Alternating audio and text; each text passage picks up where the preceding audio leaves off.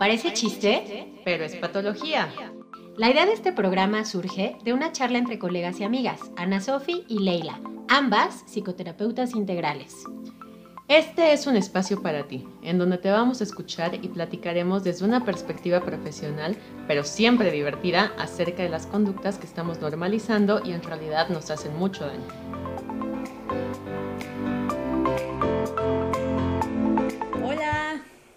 Oli, oli. Oli, oli. Oli, oli. Como siempre. ¿Cómo están? Pues ya estamos aquí otra vez en su programa favorito. Parece chiste. Pero es patología. Esperamos que sí sea su favorito, ¿eh? Por favor. Sí. existe un concepto llamado lealtad.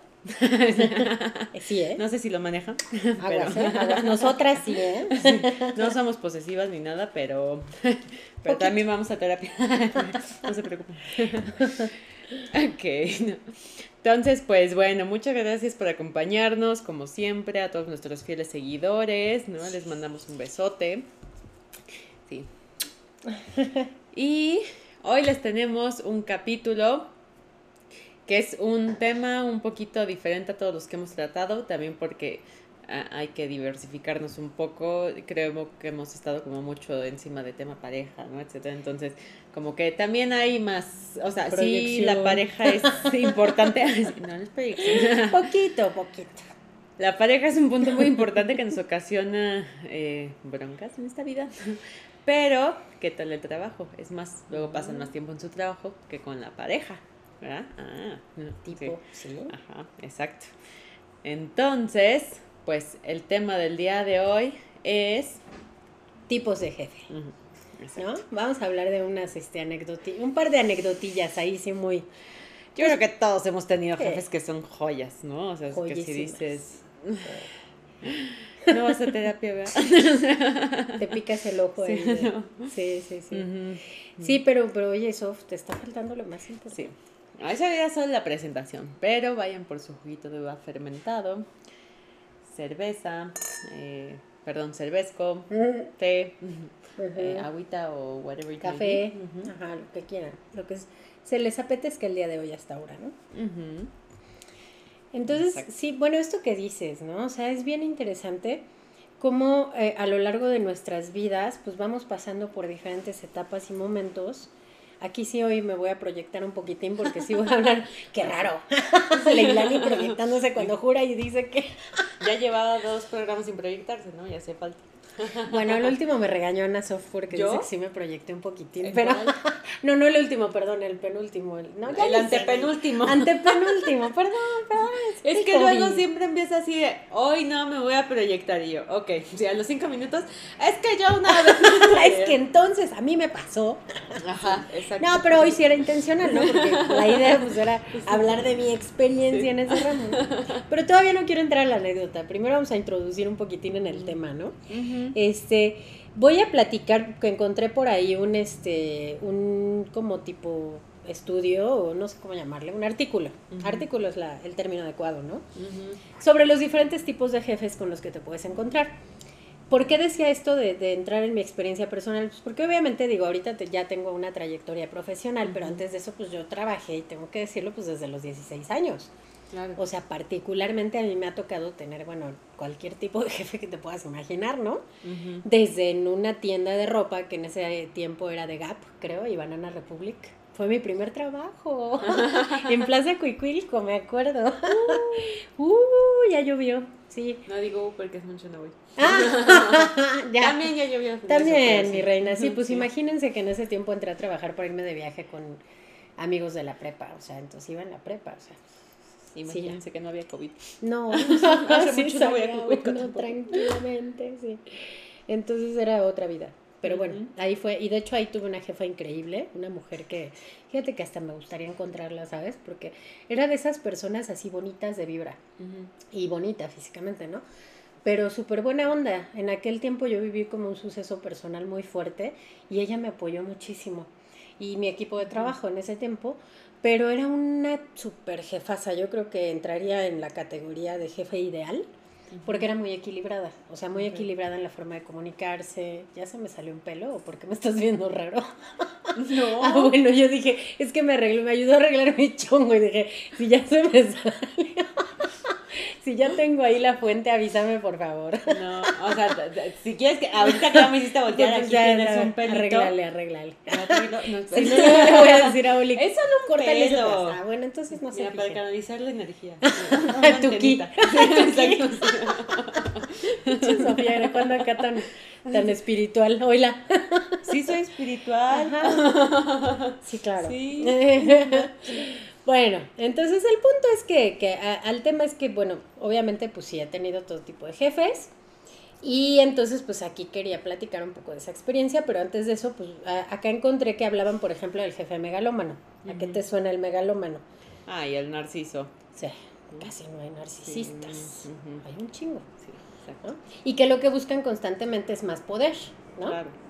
Posición, ostentar, autoridad y, y por supuesto pues todo el tiempo colocarse en una posición, ¿no? Y cueste lo que cueste, o sea, aún pasando por encima de los demás, de su equipo de trabajo, de las demás personas, ¿no? Y la pose, siempre, ¿no? Siempre te vas a encontrar la pose. Otro del que hablaban, pues, es el, el jefe amigo, que pues este mezcla trabajo con relaciones informales, ¿no? Eh, haciendo encajar eh, con camaradería y profesionalidad, o sea, es decir, somos camaradas, también trabajamos juntos, hemos tenido un jefe así, que por cierto bastante nocivito, porque se llevaba un ámbito al otro, si recuerdas, ese sí lo compartimos, pero bueno, en fin, no vamos a entrar en más detalles, porque si no, este, porque por supuesto aquí el problema es que si no le caes bien, pues también se desquita en lo laboral, porque también eso pasa con el jefe amigo, ¿no? Si no encajas, te va a desplazar y se va a desquitar. Sí. ¿Y quieres decir algo? ¿No? Ah, ok. Y bueno, entramos a uno de mis favoritos, no, no porque realmente lo sea, sino porque lo viví y es de donde vamos a partir un poco para platicar la anécdota. Workaholic, ¿no? Que es el que transforma el trabajo en su vida. O sea, no tiene vida, definitivamente no tiene vida. Y que quiere que tú seas igual. Ese es el tema, digo, si solo fueran ellos como jefes, pues qué chido, ¿no? Digo, uno pues ahí sabe cómo manejar su tiempo. ¿A quién? ¿Quién es uno para juzgar? ¿Quién? Exacto. ¿Quién es uno para juzgar con la cara de este Michael Jackson o quién es? la que ponen en ese meme. ¿Quién es uno para juzgar? O la que estás haciendo que se las que pero ¿quién es uno para juzgar? Exacto, tipo. ¿No? El, el, problema es que, bueno, pues obviamente todo el tiempo están intentando ser productivos y para este tipo de jefe el tiempo libre es no producir, ¿no? Entonces no se permiten disfrutar de dispersión y por supuesto no le permiten a la gente alrededor disfrutar de dispersión. Eh, todo el tiempo está conectado a, la computadora, aún en vacaciones, aún en tiempos de dispersión y elaborando planes y estrategias siempre, por supuesto que rodeado y generando y para sí mismo ansiedad y presión constante me suena, me suena, me suena. ya lo viví, ya lo viví. Y quiero decir, bueno, ahorita lo voy a platicar. Este, también mencionan, bueno, de este vamos a hablar más a fondo, mencionan al jefe novato, que pues ese en el nombre lo dice, falta de experiencia, no tiene comunicación fluida y pues también suele necesitar supervisión, que no resulta, lo, eh, no, no lo hable, eh, ¿cómo decirlo? Funcional, porque pues hay que estar supervisando su chamba, ¿no? Claro. Entonces, este, también está el jefe perfeccionista, que busca controlar hasta el más mínimo detalle, por supuesto tiene conflicto con otros responsables porque él pretende imponer su perfeccionismo todo el tiempo y concretar bien sus funciones. El quejica le pusieron, no sé por qué me suena raro ese término, ¿tú crees que existe? Bueno, debe existir si lo usaron. Como quejiditos, ¿no? Yo creo, ¿no? Porque dice que es similar al perfeccionista, pero sin objetivo claro y pues lo hace, o sea, tiene ese comportamiento como una forma de justificar su sueldo y posición. Pues no estaba muy claro para mí. Para mí tampoco. ¿Verdad que no? Está como raro. Pero bueno. No, porque quejica suena más como quejiditos, ¿no? Que se la pasa quejándose de todo. Que sí existen y no resuelven, o sea, solo se quejan, se quejan y no resuelven. Y como jefe, pues también tienes que resolver o inspirar ¿no? Según. Entonces, bueno, ese es el, otro. El ideal, a lo mejor me voy a quedar hasta el ideal, que como que ahí ya básicamente cubrimos los puntos más importantes. Bueno, también están los conflictivos, pero ya hablaremos ahorita de eso, ¿no? En el jefe ideal, has pasado por ahí, yo también. Sí, pasado Ya me acuerdo y decía, Zen. Oh, sí. Este, ¿Ves cómo dices que no soy espiritual? Ah, ya, eso es lo más espiritual que le he visto hacer. Sí medito. Ah, bueno, sí medita. Ok. Mm, salud. Salud. Mm. Salud por eso. Este, el ideal, hay un equilibrio entre la autoridad, la capacidad comunicativa y el conocimiento de su organización. El equilibrado, por supuesto, ¿no? Em, y eh, por supuesto que también hay equilibrio con el trabajo del personal a su cargo.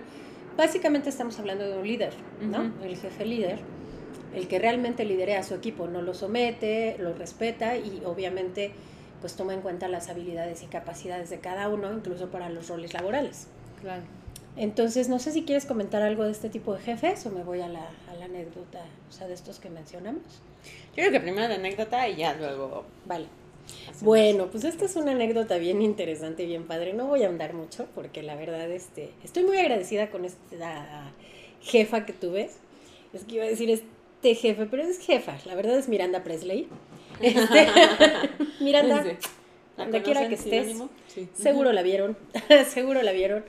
Eh, voy a hacer un poco, de, de hecho, la, este, la analogía con la película porque me identifiqué muchísimo con la película porque me sentí un poco así, literal, con una Miranda Presley, hasta en la forma de vestir, ¿sabes? Y en la moda y en el revisar mi vestimenta, porque sí tengo que decir que llegaba y era así de...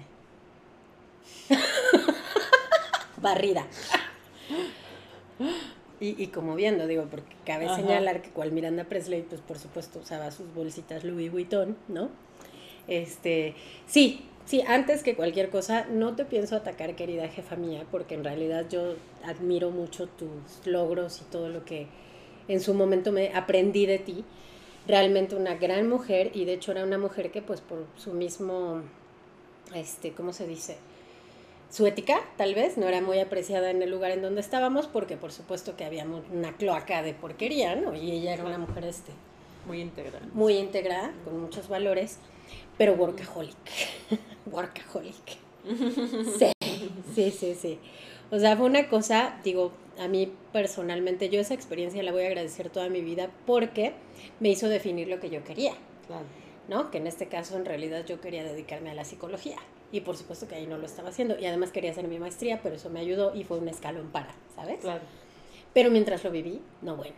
O sea, qué cosa. Este, sí fue una cosa muy eh, fuerte, una impresionante en el sentido de que había que llegar antes que ella e irme después. Entonces, antes llegar para mí era tipo llegar ocho y media, nueve, e irme, ella llegaba por tu mediodía un poco más y se iba a una, dos de la mañana. Entonces, imagínate cuál era mi ritmo de trabajo, ¿no? O sea, una cosa impresionante. La verdad es que yo decidí un poco detener esto cuando empecé a sentir que una parte de la cara se me estaba paralizando.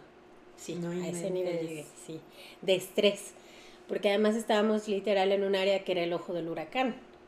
Este, no quiero, te digo, entrar en muchos detalles, pero realmente era un área muy delicada y entonces, por supuesto, muchos procesos y cosas pues pasaban por ahí.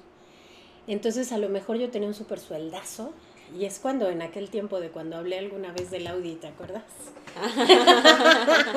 sí. Entonces, quienes vieron ese capítulo, quienes lo escucharon, porque en ese tiempo creo que solo estábamos en audio, ¿no?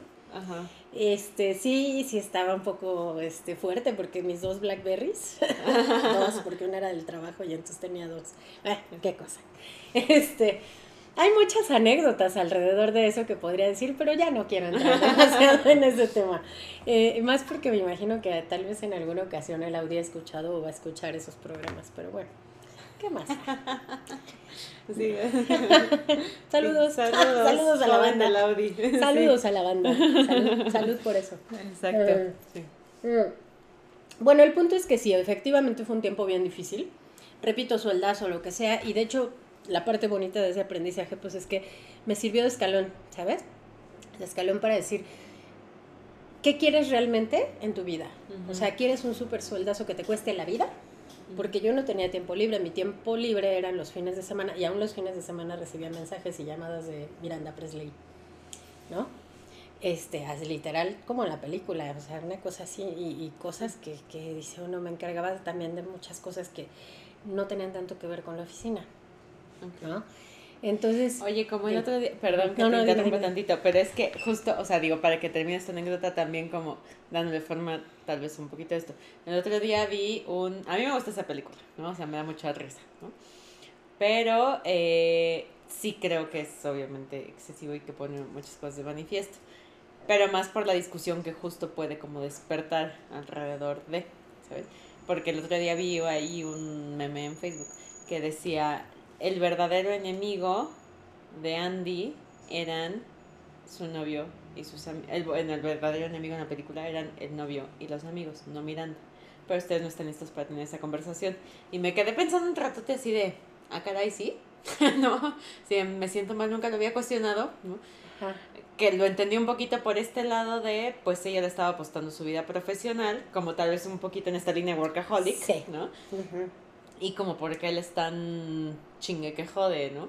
Pero por otro lado, sí veo como una pérdida completa de equilibrio en la película, ¿sabes? En ese aspecto. Donde, como dice justo, o sea, es fin de semana, carajo, estoy con mi papá en el teatro y le tengo que resolver algo, además, imposible, ¿no? De resolver.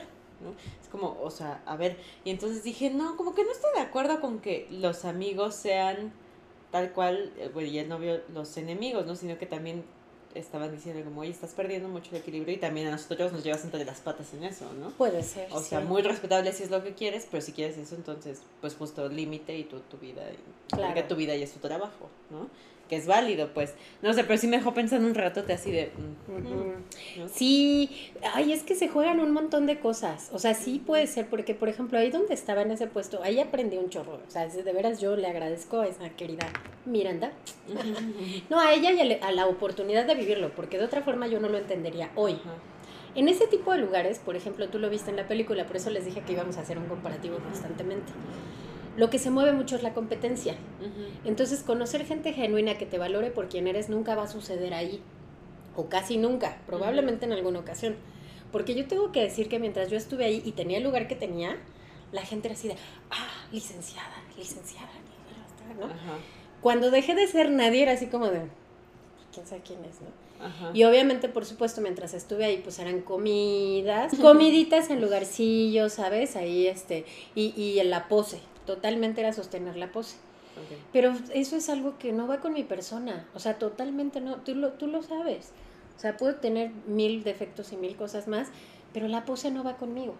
O sea, sí puedo entender, puedo saber que me puedo llevar con cualquier cantidad de gente de cualquier índole y no necesito sostener una pose porque me cuesta trabajo porque no lo soy.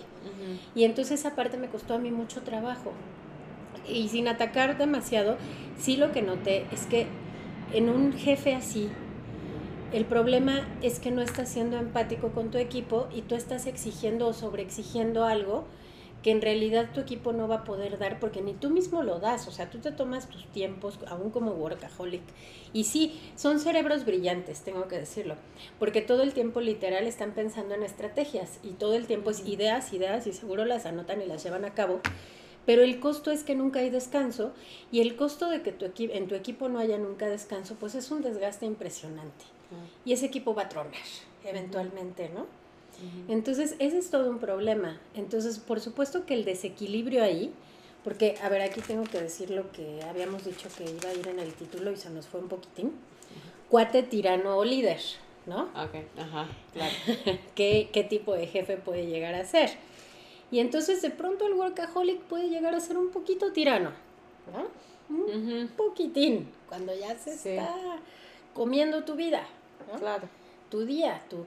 Y el problema de eso es que, por ejemplo, yo me pongo a pensar en cómo funcionan empresas europeas, o, ay, hace poco leí algo en, no me acuerdo si fue en Facebook, seguro sí, de la experiencia de una mexicana trabajando, no estoy segura si en Canadá o en alguna parte de Europa y ella decía, es que estoy impresionada por la manera en la que ven el trabajo, porque yo estoy acostumbrada al ritmo de todo para ayer, de la presión, y cuando aquí intento ejercerlo me regañan, o sea, me dicen, no, tranquila, o sea, sí hay que acabarlo, pero tenemos el tiempo perfecto durante toda la semana, y en el tiempo de trabajo no tienes que dar más horas, ¿no? No estamos acostumbrados a eso, no tenemos esa mentalidad. Y el jefe workaholic a lo mejor puede ser muy funcional en muchas cosas, pero en otras no porque no entendemos que el tiempo de productividad de un ser humano o de un empleado pues no es más de ocho horas. O sea, ya yo lo decía y lo aprendí ahí. O sea, ya decía, como en la maestría, güey. O sea, lo que decíamos en la maestría, ¿te acuerdas? Que yo te decía es que de 8 a 9, mi reina, ya llevo 12 horas aquí. O sea, ya no esperes que mi cerebro funcione, ¿no? Lo mismo en el trabajo. O sea, si yo de una de la mañana a dos estoy revisando algo, ¿creen que voy a ser funcional? O sea, ya no voy a entender nada y así un parrafito de poquitas letras me voy a tardar 20 años y no voy a entender nada. Entonces, bueno, a lo que iba, o sea, y que a lo mejor es este, eh, parece chiste, pero es patología, es que el glamour puede llegar a ser muy interesante y el tener un super sueldazo puede llegar a ser wow, ¿no? Y que la gente te admire y que te digan wow, es que tú y que no sé qué. Pero el costo, ¿no? Claro. El costo emocional, el costo mental no está bonito. Y que eso puede ser hasta una de las cosas que em, sea parte de los objetivos de estas personas, ¿no? O sea, que sí aceptan como este estilo, justamente. Como tipo, pues la secretaria, otra, ¿no? ¿Cómo se llamaba? La Emily. Ay, no, pobre mujer. El diablo parece la moda. Ajá, ¿no? O sea, que era lo que fuera con tal de ser la que iba a París, ¿no? Y tener la ropa que le daban en París, ¿no? Y todo esto, ¿no? Porque es, pues sí, cierto estatus, cierto nivel de vida, pues. Sí. O sea, no es nada más el sueldazo que te da, no es todo a lo que socialmente accedes teniendo ese tipo de rol de puesto, ¿no? O sea, ese reconocimiento social, que tal vez es lo que están buscando y no está mal, ¿no? Nada más tenganlo conscientes y sí vale la pena el costo, como dices tú. Claro, claro, totalmente. Sí, esto que dices, sí, así me encontré a mucha gente. Pero fíjense que, por ejemplo, hubo muchas cosas bien bonitas. Este, no, no, no quiero decirlo, pero sí hubo alguna persona que sí se me acercó, o sea, lo que no quiero decir no lo voy a decir, pero esto sí lo voy a decir. Te, veo en conflicto así, no, lo voy, no, no, lo voy a decir, no, no lo voy a decir. Cállate, cállate. No, hubo una persona que lleva muchos años allí y que me dijo qué valiente eres, porque este, esto nos ofrece cierta estabilidad y a mí no me gusta, pero sigo aquí, ¿no? Entonces me dijo, reconozco tu valentía y hoy, ¿saben qué? Hoy agradezco haberlo hecho o, sea, el haberme salido, sí. Ah, sí, porque era una estabilidad, una, ¿sabes? Que es lo que mucha gente busca por, por un tema cultural. Claro. ¿No? ¿Te acuerdas? Yo hasta contigo, aquí sí te voy a quemar. Acá tenía miedo de salirse a abrir su consultorio y véanla hoy. O sea, hoy no pues cabe de pacientes. Ya no le puedo mandar pacientes porque ya no tiene espacio. Sí, ¿no? Una que otra sí. Ah, pero por una estabilidad. Pero era un tema, te viste, o sea, lo, lo como pasaste ese, pero es una idea cultural. Y entonces hoy vela, o sea, es, es como lo que nos sucede, ¿no? De pronto. Y que solo aprendes con la experiencia. Entonces, bueno, o sea, básicamente yo creo que sí, sin detallar más, pero se admiran muchas cosas de un jefe así, pero también tiene muchas cosas que resolver a nivel interno porque renuncian a su vida, literal, ¿no? Y sí exigen un poco la renuncia de las personas que están alrededor. Entonces no es saludable para nada y sí tenemos ahí que revisar nuestros propios límites y no rebasarlos porque nos puede costar muy caro, ¿no? Si no sabemos parar a tiempo. Y versus, que aquí era un poco la idea, también tengo que hablar de que una vez tuve un jefe que toda la vida voy a estar súper agradecida con él, totalmente. Este, es, yo digo que es como mi papá adoptivo. este, un tipazo, porque de hecho fue la persona que me adoptó. es que literal casi me adoptó, cuando iba a entrar a la carrera. Este, yo como te dije, pues desde muy chica trabajo, entonces él me dio trabajo y, yo manejaba pues todas sus cosas como digamos su asistente. Pero podía hacer mis trabajos y etcétera en la oficina, si un día tenía que faltar igual me pagaba, me, impulsaba mucho a estudiar, ¿sabes? Mucho. Y ya, pues es de la escuela, órale, no hay bronca, ¿no? Órale, necesitas apoyo, órale, te lo doy, ¿sabes? Crecí mucho con ese jefe. La verdad, yo creo que él era un jefe tipo el ideal, más o menos. Ah, tenía lo suyo, pues como todos lo tenemos, ¿no? Entonces notas la diferencia, ¿sabes? Pero se agradecen ambas experiencias porque cada una me dio una cosa distinta. Claro. Y fueron en momentos distintos de vida. Entonces, una cierta madurez adquirí en un lugar y otra en otra. Es como cuando las experiencias te, te curten, ¿no? Sí, sí, sí. Te van curtiendo. Entonces eso está bien padre porque también es bonito pues, poder conocer el otro lado y alguien que confíe en ti de esa manera, ¿no? Y que te impulse, que te diga, pues órale, ¿no? Vas y, y, la maestría y cómo vas, ¿sabes? O sea, todavía hoy lo sigo viendo y la verdad lo quiero muchísimo, ¿no? Un tipazo. Sí. hay de todo, hay de todo en la viña del Señor. Sí lo hay. a mí me ha tocado de todos los tipos de jefe, ¿no? Y si dices, o sea, todos tienen lo suyo justamente. Nadie es perfecto en esta vida. Uno como empleado tampoco, ¿no? Obviamente. Eh, y son estilos de personalidad y choques, ¿no? Yo he tenido al tirano, al cuate, al permisivo, a... y, y sí es como muy complicado manejar. Claro. Sí ha habido puntos donde por eso mejor dije, así para manejar, mejor me manejo a mí misma ya. Nosotras aplicamos la de empleada del mes y tienes tu foto al lado. No, de la imagen que subiste a la página, la de en junta conmigo misma para ver qué pedo. y todas yo. Ana Sofía, ya, ¿qué onda contigo? Tienes que hacer esto, ¿qué onda? No, había historia de las 12 de la mañana, así, ajá, sí, lo tengo que ya. No, pero bueno, ya es yo conmigo, ¿no? Porque sí, autoridades, ¿sabes qué? Autoridades sin sentido a mí me, me, sí me causan un conflicto. Sí, lo creo. O sea, sí creo que tengo ahí algo atorado con la autoridad y ya lo he platicado con mi hermana así de, creo que las dos por algo salimos así en algún punto, ¿no? de, es que es como, o sea, sí te voy a respetar, sí te voy a hacer caso, pero siempre y cuando tenga sentido lo que me dices, y, pero qué tal que te topas con el jefe tirano, ¿no? Que es como, pues te Me vale madre, yo? claro pues ya valió, ¿sabes? ¿Por qué no estás así todo el tiempo? ¿No? Güey, qué depresión, como, ¿por qué estás haciendo por idiotez? ¿No? Este. Neta, que seguramente les ha pasado, que es como, a ver, yo sé que esto podría salir mejor así no es por despreciar ni nada, pero es como las cosas se van innovando, soy más joven, tengo nuevas ideas, mira, esto funciona mejor, así es como, no, así porque así te tardas el triple. Ese, es, ese es otro tipo de jefe, es el conservador. O sea, es el que dice las cosas son así porque siempre se han hecho así. Pues sí, güey, por Pero iría de la mano con el tirano, También puede ser el tirano. Ah, bueno, o sea, ahí les va. Este tema también lo escogimos por el lado de los eh, tres estilos Em, de autoridad que existen y que irían ahí campechaneándose con todos estos que plantea ley, que son los que les platicamos cuando hablábamos de el tipo de crianza que podían tener los papás, ¿no? Que era el estilo autoritario, el permisivo y el democrático. Y ahí se van campechaneando un poquito. El autoritario es el, pues porque lo digo yo y se acabó, ¿no? El permisivo, que sería más como el, el cuate, y eh, el democrático, que es el que sí toma en cuenta, que sería el que sí es como el líder bien, ¿no? Entonces, si se dan cuenta, todos los estilos que dijo Ley van eh, campechaneándose con cada uno de estos estilos de crianza. Y entonces tengo otra noticia. Cómo se relacionan con la autoridad tiene que ver con cómo se relacionaron con sus figuras de autoridad primarias. Papá. ¿No? Exacto. Básicamente. ¿no? o mamá, porque también mamá? mamá es autoridad de cierta forma. Claro. Eh, entonces, iría un poquito eh, de la mano con eso, revisar cómo nos hemos relacionado siempre con la autoridad y cómo lo podemos hacer mejor. O porque estamos aceptando cosas que tal vez nos están costando más lo que nos están beneficiando y aún así sentimos que tenemos que seguir ahí o que tenemos que hacer caso y nos fregamos y tal. Yo entiendo que hay situaciones también particulares, ¿no? De necesito trabajo y sé que si digo algo me corren y que hay otros 30 gatos atrás de mí que van a quererlo porque pues está cañona la necesidad, ¿no? Lo que sea, ¿no? Pero vámonos un paso más allá de eso y si de verdad es eso o si no estamos viendo otras opciones porque tal vez estamos tan acostumbrados, ¿no? A que nos cuide la autoridad o lo que sea que sentimos que tal vez no hay más, no sé, habría ahí que revisar mucho, ¿no?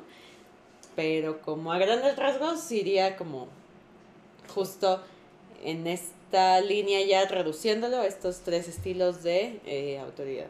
Claro, sí, sí tienen total relación. Fíjate, ahorita que estábamos, estaba, estamos haciendo como toda esta mirada retrospectiva, yo también, por ejemplo, alguna vez trabajé en una cafetería, ¿no? Y, eh, la verdad yo agradezco toda la experiencia que tengo laboral, güey, porque desde mesera, desde... O sea, todas esas cosas te hacen crecer y te forjan el carácter, la verdad, ¿no? O sea, tratar con todo tipo de gente. Y, este, y hoy día hasta conoces pues como muchas más cosas, ¿no? O sea, o entiendes otras.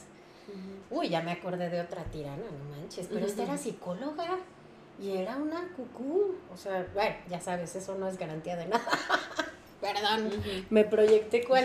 Pero si tú eres psicóloga, bueno, pues esta, era esa, así de neta, no, era tirana en Cluny, en Cluny, ay, ya lo dije, sí. sí. No, yo creo que ya le trabaja ahí. y si lo ve, sí me acuerdo tirana.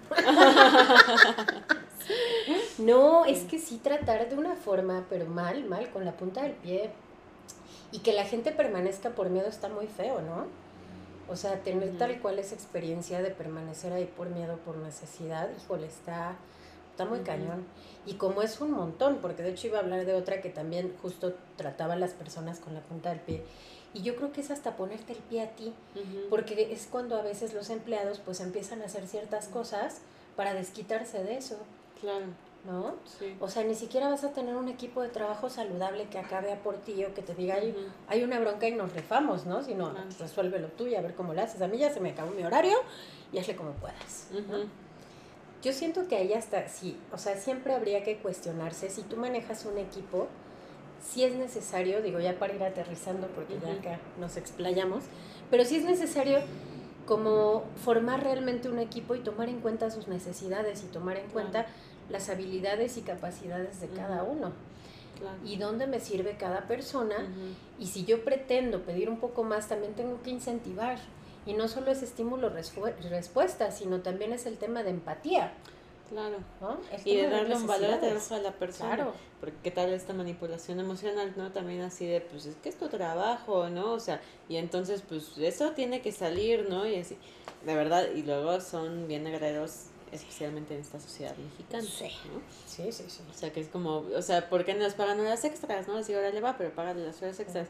No, de verdad, yo he visto una sobreexplotación brutal con el home office, ¿eh? neta, pasado de lanza, muy cañón. ¿no? O sea, que por un lado es el beneficio ahora de que están en las casas y no se levantan tan temprano, tal vez para llegar y el tráfico y tal, ¿no? Pero, o sea, lo pagan con sangre y lágrimas, de verdad.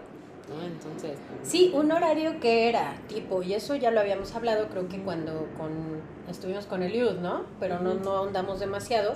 Pero un horario que era de 9 a 6 ya se convirtió de 8 a 10. O sea, si se le da la gana al jefe escribirle a las 9 de la noche, lo hacen, literal, ¿no? Entonces no está bonito, o sea, no está respetando esa parte. Yo creo que sí hay que ver qué se hace al respecto, porque tengo muchos pacientes que se encuentran en esa situación. Yo también, y de verdad es que van, o sea, los van a tronar, los van a llevar a un burnout, ¿no? Y se van a quedar sin empleados. Sí, y de nada te sirve tu superempresa, institución, este, sea privada, gubernamental, o sea, de lo que sea, hombre, mujer o quimera, decía, este, si no tienes el equipo que lo maneja. O sea, si tú truenas a tu equipo, ahí ya valió, ¿no? Entonces sí hay que revisar esas cosas. O sea, y sí, yo vuelvo a lo mismo, es como cuando hablamos de paternidad, ¿no? Hay que cuestionarse. O sea, siempre. No hay más que estarse cuestionando. Si no nos cuestionamos, pues vamos a creer que siempre hacemos todo bien y cuál, ¿no? O incluso cuestionar por qué el trabajo es tan importante, ¿no? O sea, bueno, por ejemplo, si me preguntan a mí, yo creo que mi trabajo es súper importante, pero también para mí no es solo trabajo, para mí yo hago lo que amo, entonces ahí difiere un poco. Bueno, tengo que regañarle un poquito porque luego no se da sus tiempos de dispersión. Ya, por eso me Tiene que aprender. Dos fines de semana, pero. pero es que no nos hemos ido juntas, vámonos. Por favor. Ah, es que es lo que quiere. Ese es su reclamo. Está aplicando la manipulación emocional, ¿ya vieron? no, no. pero sí, por favor. Vamos a hacer un fin de semana. Sí. ¿De parece chiste? Sí, de parece chiste, pero es patología, ¿oíste, Oli? Oli, estás invitada. Nos llevamos también a Jorge. ¿Un Airbnb? Ay, sí, por favor. Sí. Y hacemos en Cancún. Oilo, al príncipe. Oilo, al que no. El divo. Y ahí les, mandamos unos reels o unos, este, unos videitos ahí de Exacto. Sí, con Jorge, porfa. Yo tengo unos jueguitos muy divertidos. Sí. Ah, sí claro. es, que, es que, no, les voy a decir algo. El tema como psicólogo es que los horarios los puedes manejar tú. Entonces luego ya hay pacientes que piden en sábado. Entonces para mí me dices en automático Airbnb, lo primero que pienso es tengo que cansar a los pacientes. O sea, que, o sea, hasta me preocupa, ¿sabes? De dejarlos, pues, ¿no? Si los necesitan, lo que sea. Pero bueno, o sea, justo hay cosas que es, importante aprender a, manejar, ¿no? Así como, bueno, tampoco va a pasar nada por cancelar un fin de semana. Y, eso te lo da la experiencia también. Y aquí tengo que decir, por ejemplo, o sea, yo pues pasé por el camino que Ana Sofía a lo mejor está pasando ahorita, pero también es un poco el cómo va cambiando tu vida y el cómo va cambiando hasta tu propia experiencia, ¿no? Claro. Hoy día también, digo, antes no había como ningún problema y si hay cancelaciones de último momento, hoy día soy también yo muy respetuosa de mi tiempo y del tiempo del otro, porque es dinero también y porque es tiempo que yo particularmente le quito a mi hija para dedicarle a trabajar. Entonces sí se me hace como que es un respeto mutuo, ¿no? Claro. O a tu casa, o a, o a mi casa, casa, o a ti misma. ajá, o hasta si sacarme la pelusa del ombligo si es necesario, ¿no? Que hay veces que sí es necesario. Claro. ¿no? O sea, fue lo que dije, si me lo merezco, me voy. Así ¿no? es, así es. Tenemos que irnos, vamos a organizar ese Cancún. No, sí, y además dije, oye, todos mis pacientes creo que ya tuvieron vacaciones y yo no dije, yo muy mal, ya me voy. ¿no? Así es, Sí. así es. Entonces, ojo con eso. Yo creo que ya con eso vamos Ujú. cerrando, ¿no, Sofi? Porque digo, acá nos Exacto. podemos seguir platicando bien a gusto, pero Mira, trapitamos lo que dijo Eliud y ya con eso podemos cerrar, ¿no? Tantito. Sí. O sea, ser de gustos claros, Sí. ¿no? O sea, qué costos estás pagando, por qué los estás pagando, si de verdad lo que quieres es lo que dices que quieres y por qué lo quieres, ¿no? O sea, ¿de verdad quieres trabajar 11 horas al día y qué te está motivando a hacer eso? Más allá de este cuento de la necesidad y de si me van a correr o no, es como, tal vez hay más opciones que no estamos viendo, no lo sé. Totalmente. Cada quien, quién son para juzgar, pero cada quien tiene que analizar su situación, Sí, ¿no? amén. Y ser honestos consigo mismos. Amén por eso. Yo creo que con eso podemos cerrar. No se olviden de seguirnos en nuestras redes, por favor, en nuestro canal de YouTube. Suscríbanse, denle a la campanita para que les aparezca el video. Lo voy a repetir hasta el cansancio mil millones de veces. Luego les voy a recomendar otros canales. Este es el- ah, ya. No se olviden, para el siguiente programa les voy a dejar una tarea. les vamos a dejar una tarea. ¿Ah, sí? Vean la película, vean la película. Ah, sí. Por favor. Sí. de como agua para chocolate. Vamos a hacer un análisis buenísimo. Ujú, Véanla para que no vayan este, atrasados. Si pueden en el transcurso de esta semana, échense la película para que cuando vean el programa le agarren la onda. O si leyeron el libro o si tienen el libro y lo quieren leer, léanlo. Laura Esquivel, buenísimo, de verdad, no saben. Se los recomiendo y nos vemos en el siguiente programa. Sí. ¿De acuerdo? Bueno, bye.